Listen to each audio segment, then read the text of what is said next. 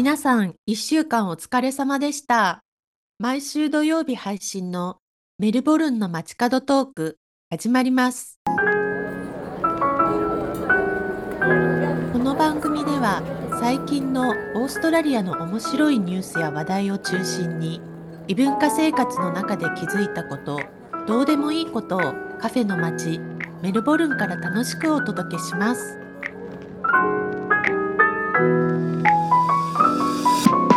こんにちは。ゆらりくらり異文化生活を楽しんでいるメップルです。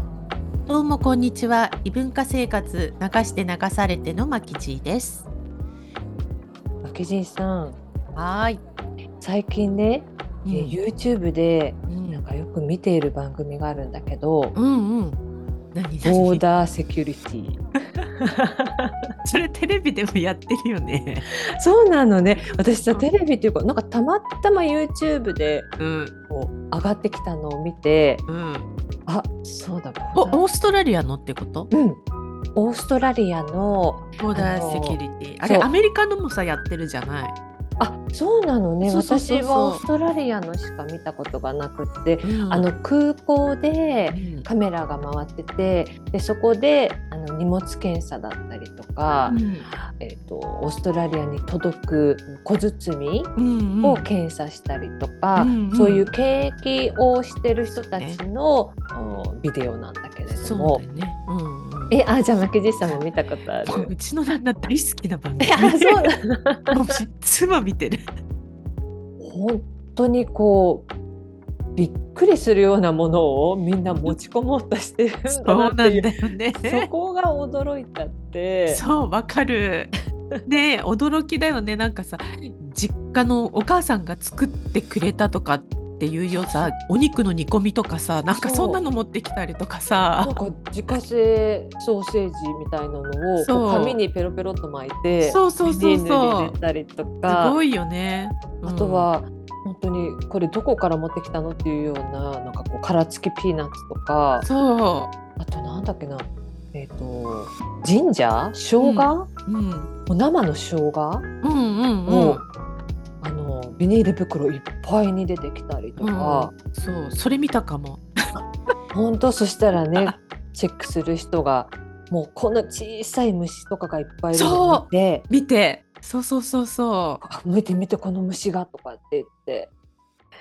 もうなんかおええー、って ここれこのこれは食べ物なの？と思うようなものとか。う。そう。あ、ちなみに日本人ではないよね？あそう。えっ、とね、やっぱりなんかこうアジア系とあと中東中東系じゃないなんだろう。アフリカ系みたいな人もいたかな？なんかすごいわからないけどこう見たことないような食べ物がもう圧倒的にアジアが多くない？割と。あ。うん。アジアうん。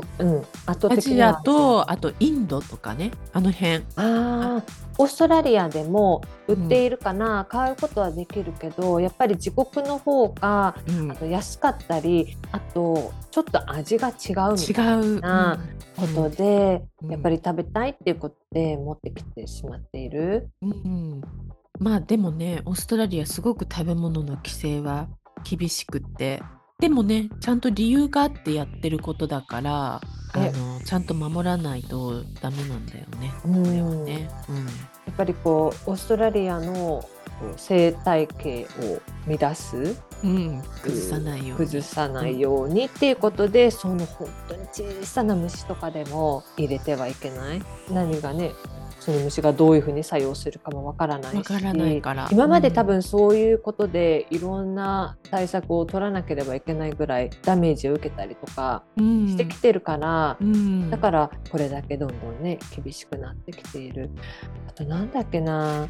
あのお庭にこうガーデニングでお花を埋めたいからって言って、うん、こうお花の種みたいなのをポケットにこう隠し持ってたりとか、うんうんうんうん。あとはちょっと土がついたようなこそう。う草花とか。そう。そういう土も良くないから。良くない。だからどこかに行って例えば登山だったりとか、うんうん。ちょっと山の中とか歩いてきて、うんうん。そこで靴に土がついた時にそれを持ち込んじゃいけないんだよね。だからきちんと靴は洗って土がないような状態にして飛行機に乗らないといけないことになってるからそういうのも見つかると罰金だもんね。でうん。なんか申請するときなのどこどこの地域に行きましたか？そのファーマーとかなんていうそういう農場的なところに行きましたか？っていうような質問項目もなかったような気がするんですよね。そう。あのちゃんとそれを嘘をつかずに基本的には嘘をつかずに申請していればうん大丈夫なんだよね。そうそうでもしそこでダメならダメでそこで没収だけれども、うん、やっぱりそのボーダーセキュリティでこう言われているのはみんな虚偽の申そ告うなのよ。ですっごい怒られてここを読読んでこうあなたここに食べ物はないって書いてありますよねって言ってるけどなんかみんな知らんと言っていうかなんか知らなかったとか 英語がわかんないとかってそうそうそう。でもあなた二度目よね。そう絶対あれは分かっててやってるんじゃないかなと思うけそうど多分。うん。あれねあの申告を食べ物が入ってますっていうふうに申告をすることによりこう最後の最後スーツケースをピックアップしてそのあもう一度こう手間があるんだよねもう一うんつ次のラインに並んで、うん。あのまた X 線みたいのをあのでチェックうん。みたいなのをしたりするから、その手間が面倒くさいとかっていうので、うん。嘘虚偽の申告をしてそ見つかってボーダーセキュリティでさらされてう。その通り。私はいつもだからあの手荷物一つ紙袋みたいのの中にうんその食品的なお土産要はチョコレートとかクッキーとか、そういうものしか私は買わないんで、うん。それを手提げ袋、うんうん。手提げ袋に入れてそれであの申請もちゃんとして「はい食べ物持ってます」っていうことで申請すると一応はそのチェックする列に並ばせられるんだけれども、うんうん。すぐに終わる「うんあこれね」って言って「はいはいはい」みたいな感じでさっさと終わるので、うん。そういった形にした方がいいももちろん絶対生ものとかその種とか、うん。種系のものとかそういう卵とかうん。絶対に持ってきちゃダメなんだけど、うん。でもお菓子程度は全然 OK なので正直に書いてすぐ見せられるような状態にしておけば、うん。本当にすぐに終わるので、そうだね。そうした方がいいと思う。やっぱり何を持ってきていいかいけないかっていうのはうん。ちょっと事前にね、うん。あのチェックすることは大切だしそれで持ち込めるものを持ち込む場合にはちんと食品がありますっていうふうに申告をしてそそして提示する、う、うん、うん、やっぱりそういうのは必要だよね。うん。なんかねそのボーダーセキュリティの中でよく見かけるのがデイツ？ナツメヤシのあれパッケージに入ってるやつ？をうんみんななんか持ってくるんだよね。あれ大好きなのかな。まあ私も好きなんだけどさ。でもなんかねあれはやっぱり中に種が入ってるし。入ってるからそだからダメだって言ってう、没収されてでもその私見たのその人ね開けてすっごいパクパク食べ始めて。うん。でチェックの人がなんか「あとかってなんか呆れ呆れてたけど。だからね日本からも例えば渋柿とかねこう干し柿とかねああいう干し柿か干し柿とか一時期は梅干しもダメだったじゃない？ね今は大丈夫になったとかっていんんうん。噂も聞くけど、ああいったものはやっぱりちょっと、うん、控えた方がいいよね。うん。そうだと思う。そう。で空港にもまあよるんだけどうん。私の経験でいくとうん。やっぱりねブリスベン厳しいね。そうなんだ。そう。メルボルンより厳しかっうん、メルボルンシドニーは経験してるけどた。うん。メルボルンシドニーに比べるとあのブリスベンはすっごく厳しくってすっごくこう丁寧に一つ一つ見ていくから、あ本う当。ん、えー、じゃあちょっとその空港によってもちょっと違うかな。そうだから本当ブリスベンにまず降り立つっていう人は本当に気をつけてくださいって、うん思う。ね、なんかこの機内食でもらったリンゴとかそういうのもね そううっかりうっかり持ってっちゃうとそれも良くないからそうそう気そうをつけないと知らないでねそういうのを持ってっちゃってチェックされて咎められて気分も悪くなってうんで知らないですって言って最悪罰金みたいなそういうことになっているかわいそうな老夫婦みたいのを見て。で最後の最後に「今日は彼女のお誕生日」とか言ってテロップが出て「えー、かわいそうに」みたいな。そうだからちゃんとそのことは知っておかないとで本当に厳しいのはオーストラリア国内でもそうでうん。あの週またぎでどこか行く時例えば、ニューサウスウェルス州からビクトリア州に来る時とかうん。うんクイーンズランド州からまたニューサウスウェルス州に入るなんていう時にも、自分が持ってるそういうバナナであったりリンゴであったりそういった生の食べ物っていうのは全部捨てなきゃいけない。車で移動中であっても必ずボーダーのところにうん。そういうあのゴミ箱が置いてあるからそのゴミ箱に捨てなきゃいけないんだよね。あそうなのうね、ん、タスマニアに行った時も国内線だからと思ってそんなにないのかなと思ったけれどもやっぱり結構厳しめっていうか一人一人の荷物というよりもこうワンちゃんがねビーグル犬がもうみんなの荷物をね、こうチェックしてワンちゃんが働いてたりとか。そう。飛行機に乗る時にも果物とか持ってませんかって結構うん。クルーの人ち、たちが呼びかけてたりしてそれで最後の最後まで持ってるやっぱり人っていうのが何人かいてそういう人たちがみんなちょこちょこちょこちょこ 手荷物からこうバナナが出てきたりとかしてそれをな あの CA の人がこれはじゃあ募集とか言って。怒られちゃって。そうそうそうそう。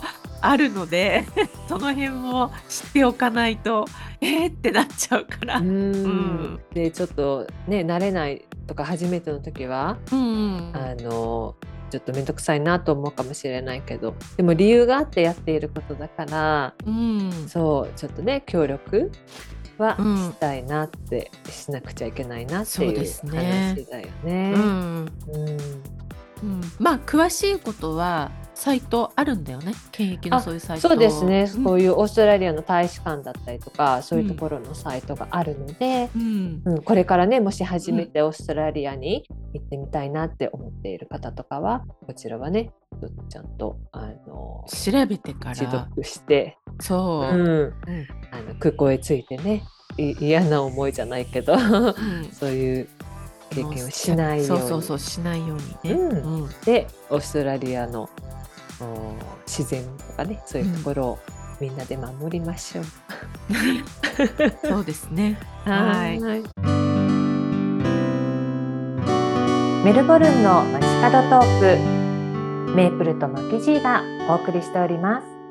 今週のカフェコーナはー。はい。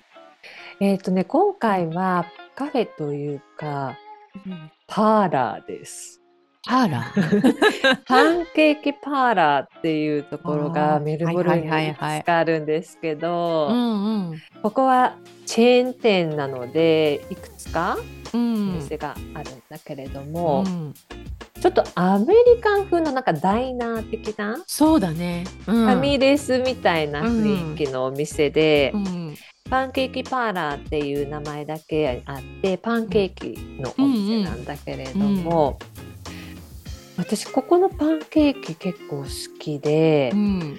あのショートスタックっていううん。パンケーキが2枚ついてて、うん。上にこうアイスとかバターとかが選べてここパンケーキのお店だけどパンケーキだけじゃなくってもちろんサラダとかそういうおかず系のもの？ね、うん、サラダがあね。ある。うん、そう。なここマキじいさん行って何か食べたの覚えてる？何かああるもうね結構前のことで覚えてないんだよね。なんかサラダがあったなっていうのは覚えてたけど、うんうん。私はやっぱパンケーキ食べてうんうん。でもパンケーキも甘い系のパンケーキとうんそうじゃないのなかったっけ、そうじゃないよ。そうね。なんか、ん。あのセーボリーというかおかず系。そうそうそうなんかお魚とかかが乗ってたりとか、そうそうそうそう。なんかねそういう甘くない系のを私は食べたような覚えがあるのなんかチーズとかコーンとかなんかそんなのが乗ってた気がするの。あ、うん。本当？うん。そっか私ね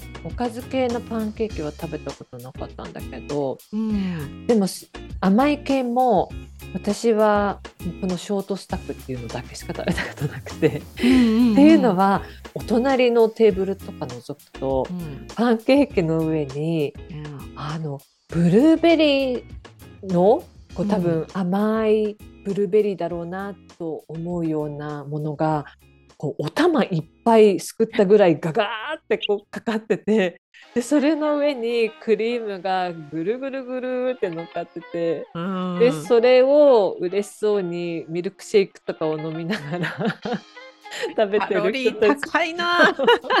もうそれを見ただけで私はもうお腹がいっぱおいだから。腹いっぱい、うん、だよね、そう。でもなんかこう子供たちとかあのファミリーでうん。あの行く人も多いしうん。あのあとここのお店シティ内では今メルボルンセントラルの上のところに入ってるんだけど、うんうんうん。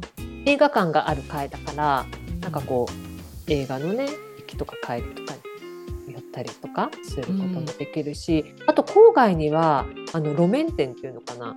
あ車でく駐車場があってーっていう、うんあの本当に日本でいうスカイラークとかロイヤルホストとかなんかそういうようなあそっかそっか、感じの路面店もあるところあるんだ。のね。そうそう。なんかよくショッピングセンターの中とかあるよね。あそうね。メルボルンセントラルもそうだし、うん。あとは郊外のショッピングセンターとかもそうだし、ん、うちの方は確かショッピングセンターの中にあったあ本当、うん。そうなのね。だからファミリーですごくみんなで行きやすい場所で、うん。えー、とおおかずっていうかそういうのもあるしキッズメニューとかももちろんあるしうん。あと最近はねビーガンメニューっていうのもあってうん。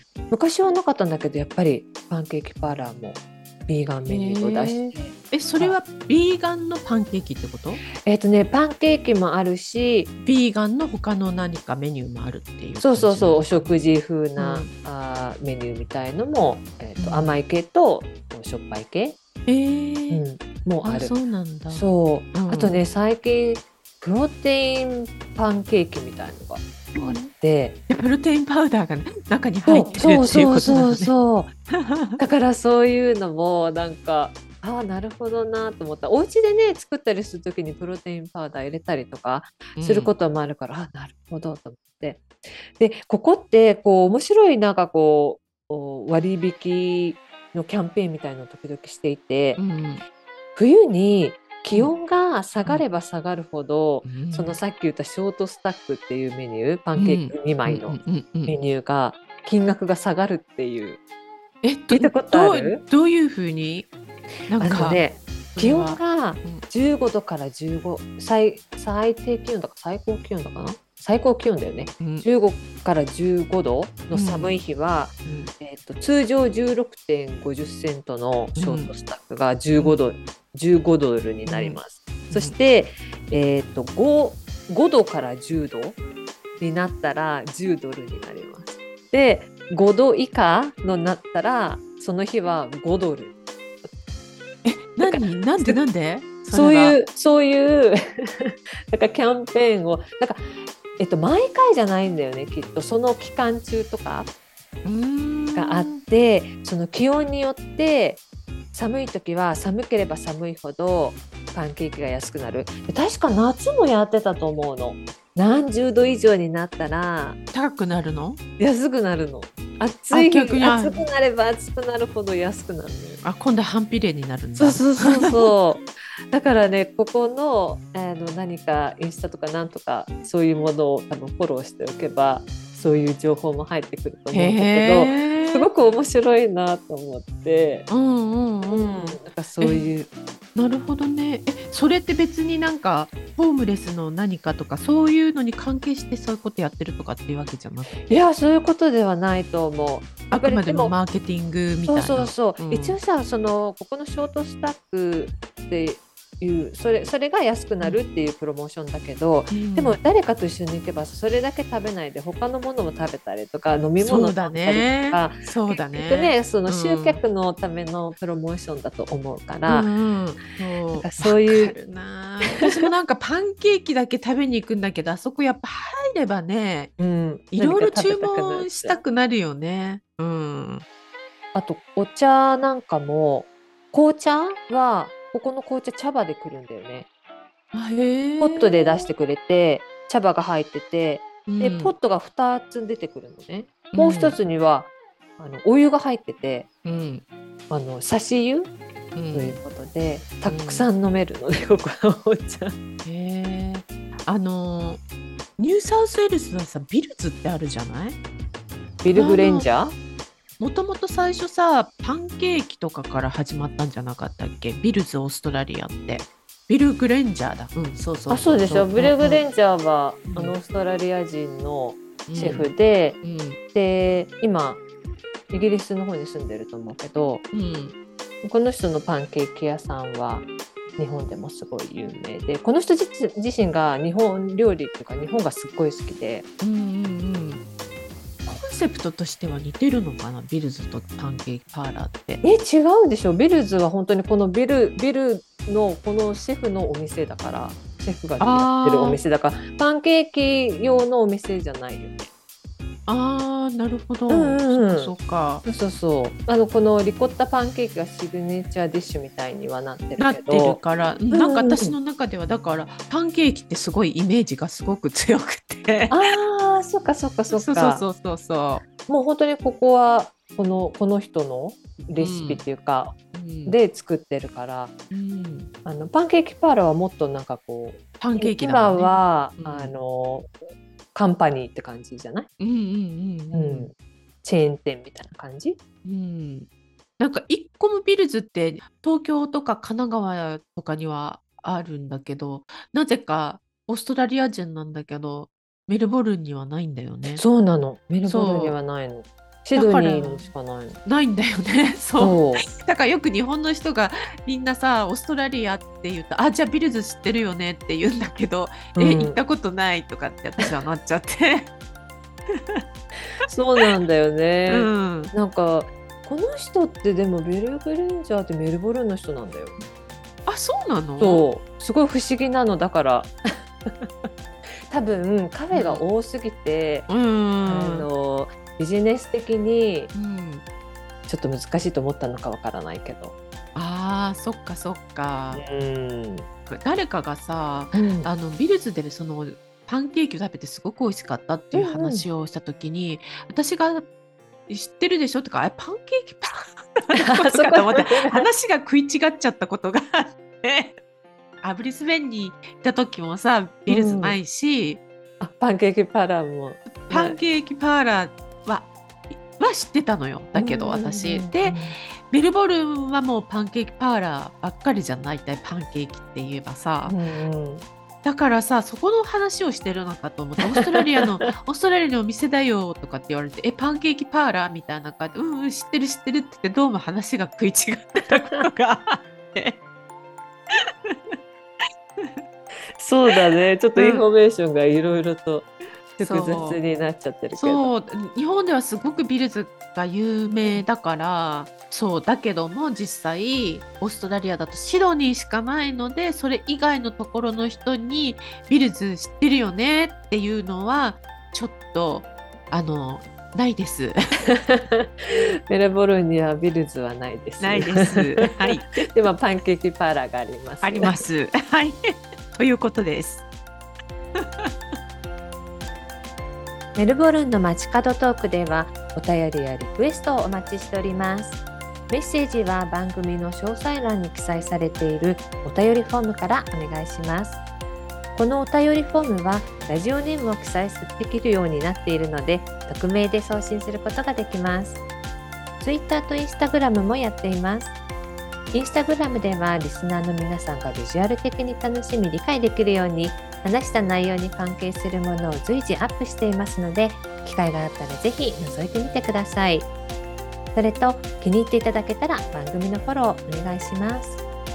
本日も最後までお付き合いいただきありがとうございました。お相手はメープルとマキジでした。それではまた来週。Have a good one!